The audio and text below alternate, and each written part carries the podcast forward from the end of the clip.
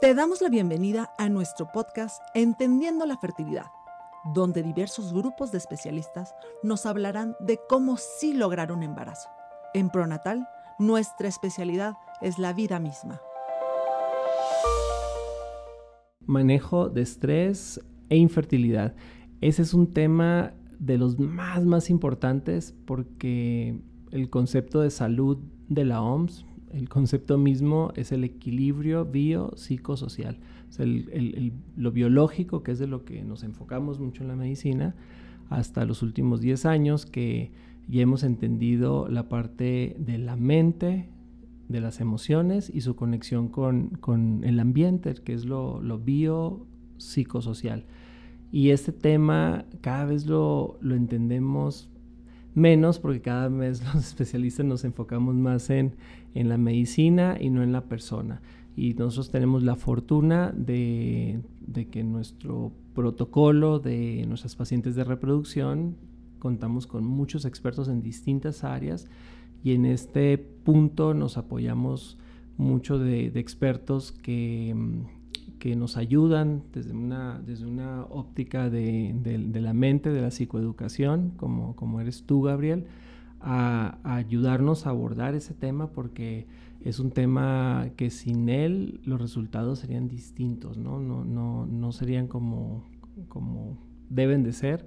Y aparte, esto, el abordar esta parte mm, de la psicoeducación, de la mente, de las emociones, pues nos ayuda que haya más conciencia sobre, sobre, la, sobre la vida, sobre los niños, sobre las familias y poniéndolo en otros contextos, pues hay familias distintas, hay muchos papás solos que quieren reproducirse, hay vientres subrogados, hay mamás solas que quieren reproducirse, hay mm, parejas de hombres, parejas de mujeres, hay nuevas familias, segundas familias, el 40% de nuestras eh, pacientes pues vienen con nuevas familias. Y finalmente nos tenemos que asegurar de darles la información para que independientemente de lo que pase en un futuro con las familias, darles mejores herramientas para que la familia se preserve a pesar del amor de las personas y que los niños pues sean la prioridad de, nuestra razón de ser, que, que sean eh, después del milagro de que llegue un bebé sano a casa, de que siempre sea nuestra prioridad. Entonces, pues yo te, felicito por el trabajo que haces en esta, en esta área, en, que nos apoyas en la parte de hospitalaria y de la clínica pronatal. Y quería preguntarte, Gabriel, cuatro cosas. La primera es, en un año de 100 parejas que vemos, porque son parejas, a veces son solas y a veces son parejas, ¿no? Pero, pero parejas porque pues para un bebé se requieren dos células, entonces tienes a las donantes que tú las supervisas de que sean personas, hombres y mujeres, aptos para pues darnos unas células como si fueran para nosotros, ¿no? Esa es al final la forma de verlo. Y eh, de 100 donantes de óvulos, de espermas, de parejas que tenemos en un año, ¿qué porcentaje eh, vemos con ansiedad, depresión o trastornos de personalidad? Sí, mira, eh, es muy, en sí muy elevado el índice y la tasa de este tipo de afecciones. Dentro de lo que más vamos a encontrar es personas con ansiedad, ¿no? De ahí eh, vamos a seguir con personas con depresión y seguido de algunos otros trastornos o dificultades, principalmente a nivel de personalidad. A veces son personas que ya, ya tienen un precedente a nivel emocional y a nivel de, salud mental, pero que estaba o em, escondido o no se había manifestado, y al momento en el que comenzamos con este tipo de proyectos, incrementa y es cuando, eh, cuando surge o cuando brota. Las principales manifestaciones que encontramos es que la pareja o, eh, o la paciente nos va a referir preocupaciones constantes, ¿no? Se empiezan a referirnos que eh, les preocupa todo y nada a la vez, ¿no? Eh, empiezan a tener cambios en los hábitos, cambios en sus hábitos de alimentación, de descanso, de actividad física. Em, pueden llegar estos hasta el grado de decirnos, es que es algo que sí quiero, pero que ya no lo estoy disfrutando, que ya lejos de ser algo que me encanta, me genera tensión, me genera eh, incomodidad, ya no sé cómo aprender a, eh, ya no sé cómo vivirlo.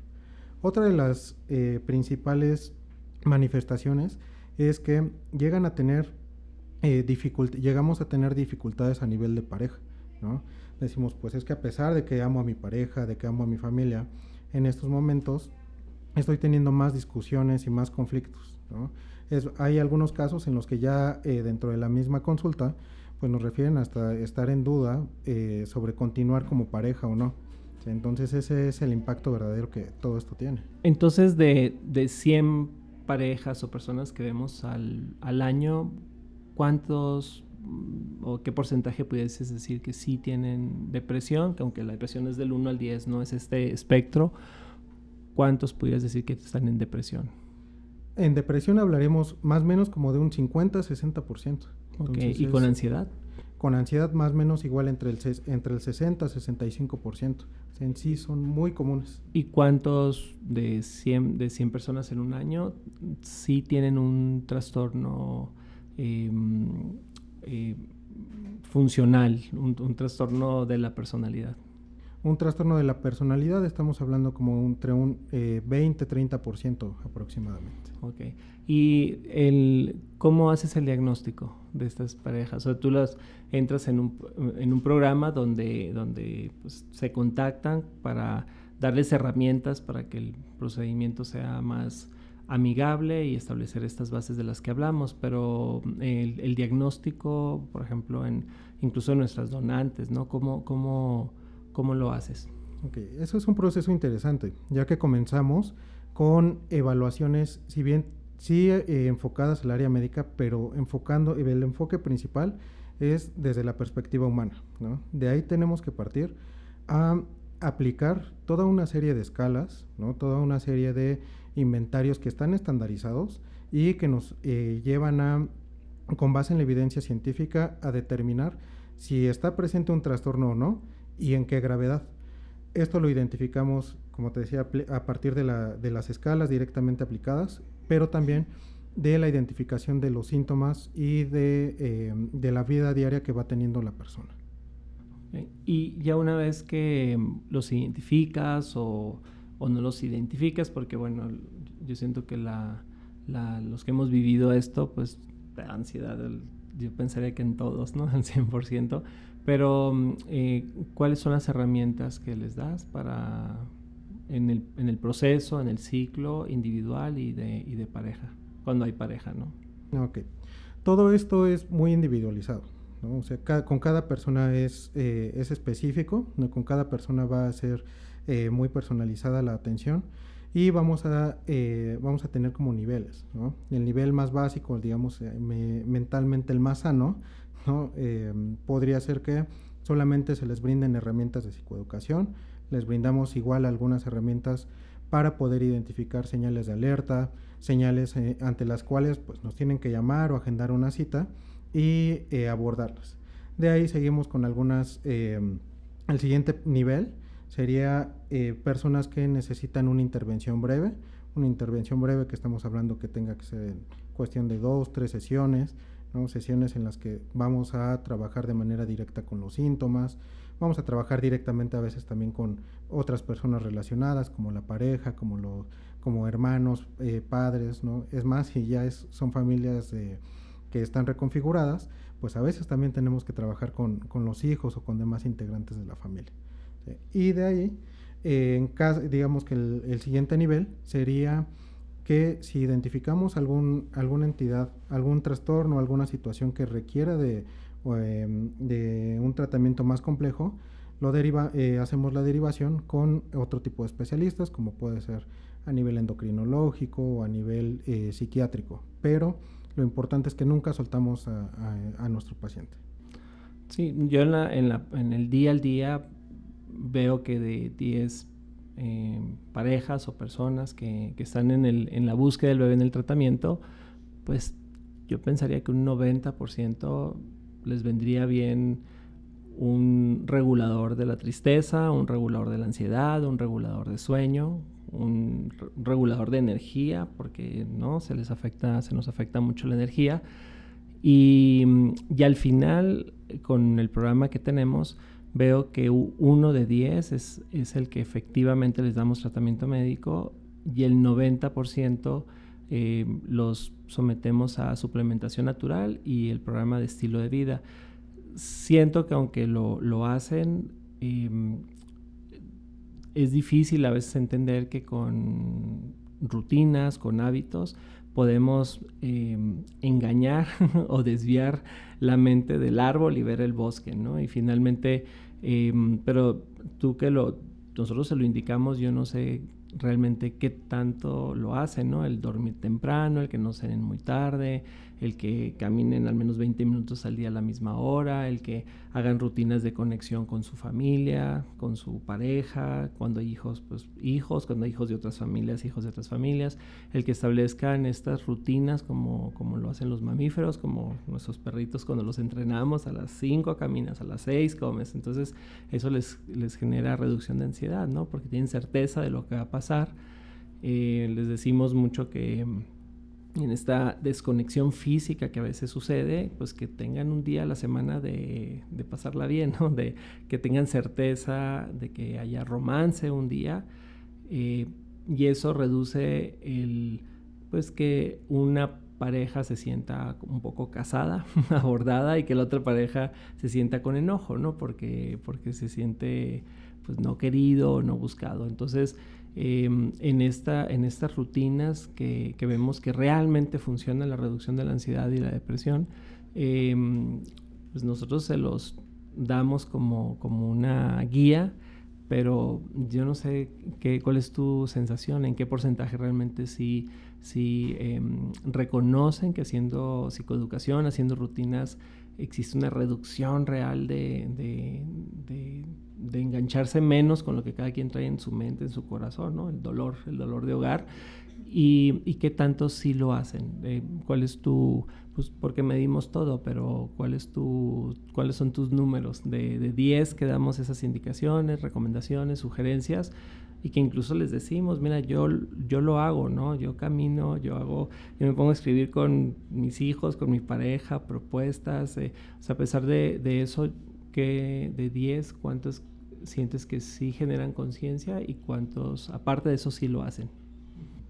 Sí, mira, de esos 10, el generar la conciencia eh, en sí es muy, eh, llega a ser muy poco, ¿no?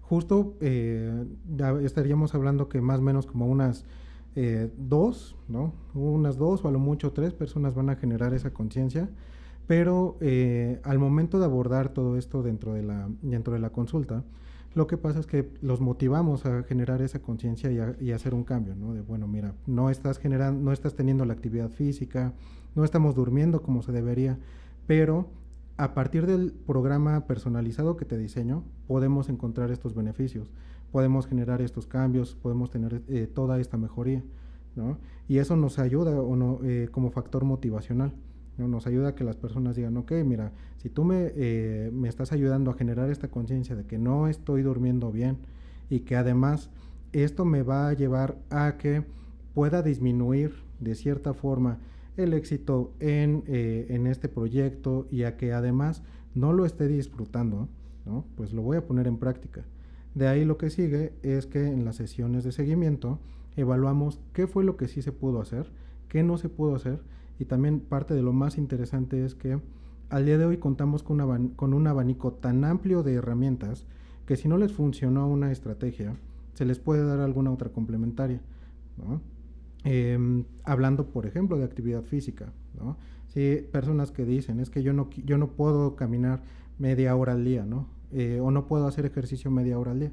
Ok, pero puedes, eh, pero puedes al menos 15 o 20 minutos al día caminar, pero no con un objetivo eh, de llegar a, un destino, sino el objetivo específico de caminar. Y así vamos personalizando con, con cada persona, su, con cada sujeto su, su plan. Y bueno, y finalmente en esta fase de COVID, post-COVID, pues vimos los niveles más altos de ansiedad y depresión en las parejas y de, y de no entendimiento, ¿no? De, de, que a veces ni siquiera pueden expresar cómo se sienten, ¿no? Saben cómo se sienten pero no lo pueden expresar. Em, y empezamos a hacer el, programa de regulación límbica cuando veíamos a personas muy deprimidas que necesitamos, o sea, no tienes tiempo de, de ya estás en el tratamiento, ¿no? ya vamos a aspirar, ya vas a recibir al bebé. Eh, y aparte, no quieres pausarlo, pero no lo podemos hacer así. Entonces, en esos casos de que empezamos a intervenir o las personas que intentaron eh, suicidarse, mm, que empezamos a, dar ese tratamiento médico, que es un sueño de 20 minutos, que, que la función es apagar los núcleos del cerebro, donde se siente el dolor y el miedo, que es el, el que dispara la ansiedad, la depresión, la adicción, eh, o, la, o el enojo, ¿no? Para, para, para romper, para separarse. Y mm, pues empezamos a tener un grupo muy, muy grande de pacientes y quería, eh, ¿cuál es tu conclusión de esto que has observado en este grupo grande de pacientes que tenemos que intervenimos para en lugar de usar un tratamiento antidepresivo, un antipsicótico, eh, basarnos en en solo la psicoeducación, estilo de vida, pero si no apagamos el dolor, las personas no pueden. Entonces, ¿cuál, ¿cuál ha sido tu experiencia en este, que básicamente es un medicamento que se pone en la vena, es un sueño de 20 minutos, está semi dormido, se estimula mucho el sistema límbico donde se ve mucha luz, donde está eh, lo que pensamos y lo que sentimos y, que conecta la parte física. Em, y apaga literalmente el, dolor, ¿no? la amnesia del dolor de los eventos que hemos vivido, sobre todo con la conexión con los padres. Esto, ¿cuál ha sido tu conclusión en el tiempo siguiente después de haberlo utilizado? Sí, ha sido una gran herramienta. Precisamente el primer punto es en, cuestión del tiempo, ¿no? Personas con quienes no nos podemos esperar a que haga el efecto un antidepresivo pues eh, común, ¿no? Que estamos hablando que cuando menos un mes, tres meses, ¿no? O sea, personas que no pueden esperar eso porque tienen la presencia de ideación suicida, porque realmente están sufriendo y están externando todo un, eh, todo un dolor, y que al momento en el que aplicamos el tratamiento, son, eh, son personas que despiertan siendo eh, prácticamente otras, ¿no? Personas que parte de lo primero que hacen al reaccionar es decir, es agradecernos, ¿no? Gracias por darme este momento de, por ayudarme a tener este momento de tranquilidad. Hace mucho tiempo que no me sentía tan tranquilo, tan feliz, ¿no? Eh, con, con, paz, con amor, ¿no? Y algo también muy importante es que esto nos ha ayudado a tomarlo como un gancho para generar acuerdos respecto al cambio de estilo de vida que necesitan, ¿no? Cambios en los que, eh, digamos que antes estaban eh, con un con un candado, ¿no? Que no les permitía progresar, que decían es que yo quiero perdonar a tal familiar o a tal persona por algo que, que me mantiene enganchado, pero no puedo porque la emoción me gana, me gana el enojo, me gana el miedo, me gana la tensión, ¿sí? Y no puedo, eh, no puedo perdonar. Pero a través del tratamiento ya digo, bueno, pues ya no, ya quiero, ya quiero perdonar y ya puedo porque ya no tengo esa, esa emoción y ese gancho. Entonces de ahí continuamos con todos estos acuerdos, les damos seguimiento y pues qué mejor aún cuando eh, estamos en tratamientos de infertilidad el poder aplicarlo. ¿Y hay algo que, estés contemplando para ahora esta, esta nueva eh, ola social que vamos a tener pues después de COVID, después de que, que ya, ya están, van a venir nuevas cosas de, de salud que hay que seguir cuidándonos, etcétera? Em, ¿Hay algo distinto que hayas planeado para hacer en diagnosticar y abordar estas parejas que necesitan realmente, necesitamos intervención, ¿no? Es, eh, eh, ordenar rápido la mente. ¿Hay algo distinto o, sientes que con el programa que, que ya está establecido va a ser un estándar para poder dar ese soporte a las pacientes que lo necesitan? Pues bueno, sabemos que ya tenemos esta base, ¿no? Ya tenemos este, eh, sí, como todo este, eh, todo este terreno que sabemos que funciona, pero pues sabemos que también dentro de este ámbito de la ciencia y de la medicina y de la salud mental, pues tenemos que seguir innovando y tenemos que ajustarnos de acuerdo a los cambios sociales, ambientales y demás. ¿Qué estamos, eh, ¿Cuáles son los siguientes pasos? Incorporar técnicas y estrategias que nos ayuden a garantizar lo eh, en medida de lo posible ¿no? el éxito de estos tratamientos, ¿no? hacerlos todavía más personalizados, pero con más herramientas, no solamente a nivel de tratamiento, sino también de diagnóstico, a nivel de integración, también a nivel de investigación estamos, eh, estamos trabajando. ¿no? Sí, pues finalmente lo que siento que el, el principal detonante de lo que cada quien trae y traemos es el, en el caso de cuando son em, pues hombre y mujer, porque entre las parejas eh, ese entendimiento fluye más fácil. A mí me asombra mucho y cada vez más pues que las afortunadamente en ese caso los hombres y las mujeres te externan más lo que les pasa en el día al día, ¿no? Porque de repente no llega uno, llegan enojados, llegan separados y cuando cada quien individualmente están solos, me sorprende mucho que ayer una paciente me dijo, Jesús, es que eh, pues, ¿cómo no me voy a sentir así? Porque en la mañana él hace eso, en la tarde hace eso y en la noche hace eso. Yo le digo esto y me dice, ¿verdad que estoy bien?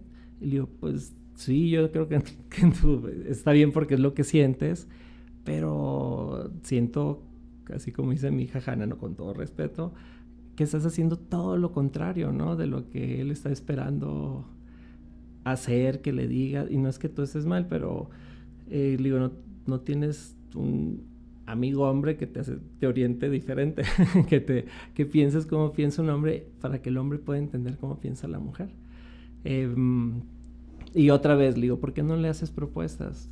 Y, eh, por ejemplo, el paciente me dijo, no, y este viaje que hizo esto, pero ya pasó, le digo, ¿por qué no le propones cómo te pida disculpa? no, se entiende, no, hay una disculpa adecuada, pues dile, ok, este, escríbeme una disculpa, una cenita, o sea, ¿qué necesitas, no? Porque ya pasó, ahorita estás...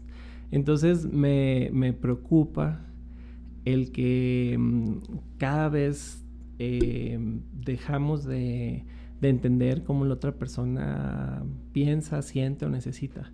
Y yo siento que sí, al final es porque no hay propuestas, ¿no? De, hay emoción y no te propone nada, ninguno de los dos y, se va haciendo bien algo simple como complejo, ¿no?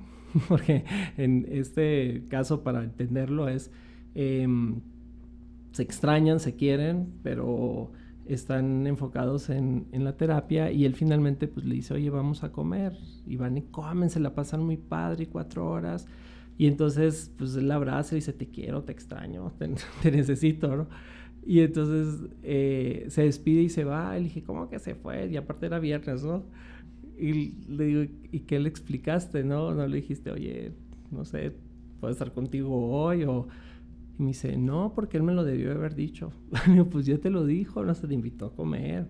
Se aventó cuatro horas, ¿no? De, de, de conexión espiritual y escuchando. O sea, eso es para un hombre como fuera del, del rango, ¿no? Obviamente, pues quería estar contigo y dejaste que se fuera, ¿no? Entonces, y le digo, bueno, ¿y cuando se fue, qué le, qué le dijiste? Ah, pues que lo oía en la terapia.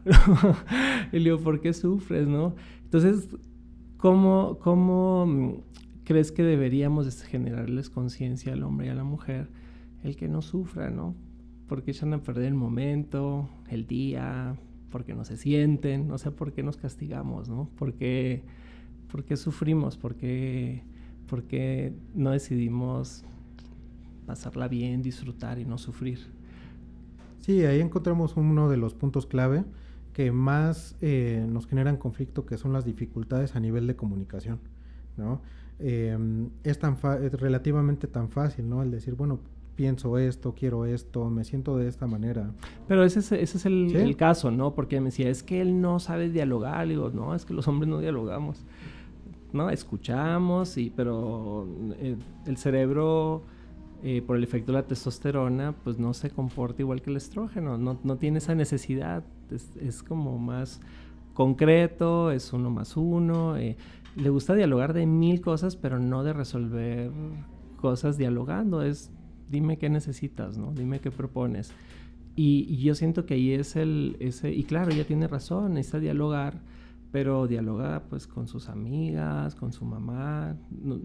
la testosterona no hace eso en el cerebro. Claro, si tienes más expresión de estrógeno, pues sí, dialogas mucho y a lo mejor eres muy intelectual y muy artístico, pero el promedio del efecto de la testosterona en el hombre pues no está diseñado para dialogar. Es porque eso mata el momento, ¿no? Entonces cuando sí dialogas de cosas de vida, cosas padres, pero no, no de, de qué color vas a pintar tu casa. o sea, es, dime qué color quieres, ¿no? Entonces, el, esta parte creo que la deberíamos de, de reforzar porque mm, lo hacemos muy complejo. Y eso finalmente, pues sí, a nosotros en la clínica nos afecta, pues porque también nos tensamos con las tensiones de ellos, las propias que trae cada quien, y entonces sí, sí se hace muy complejo algo que no debería de ser.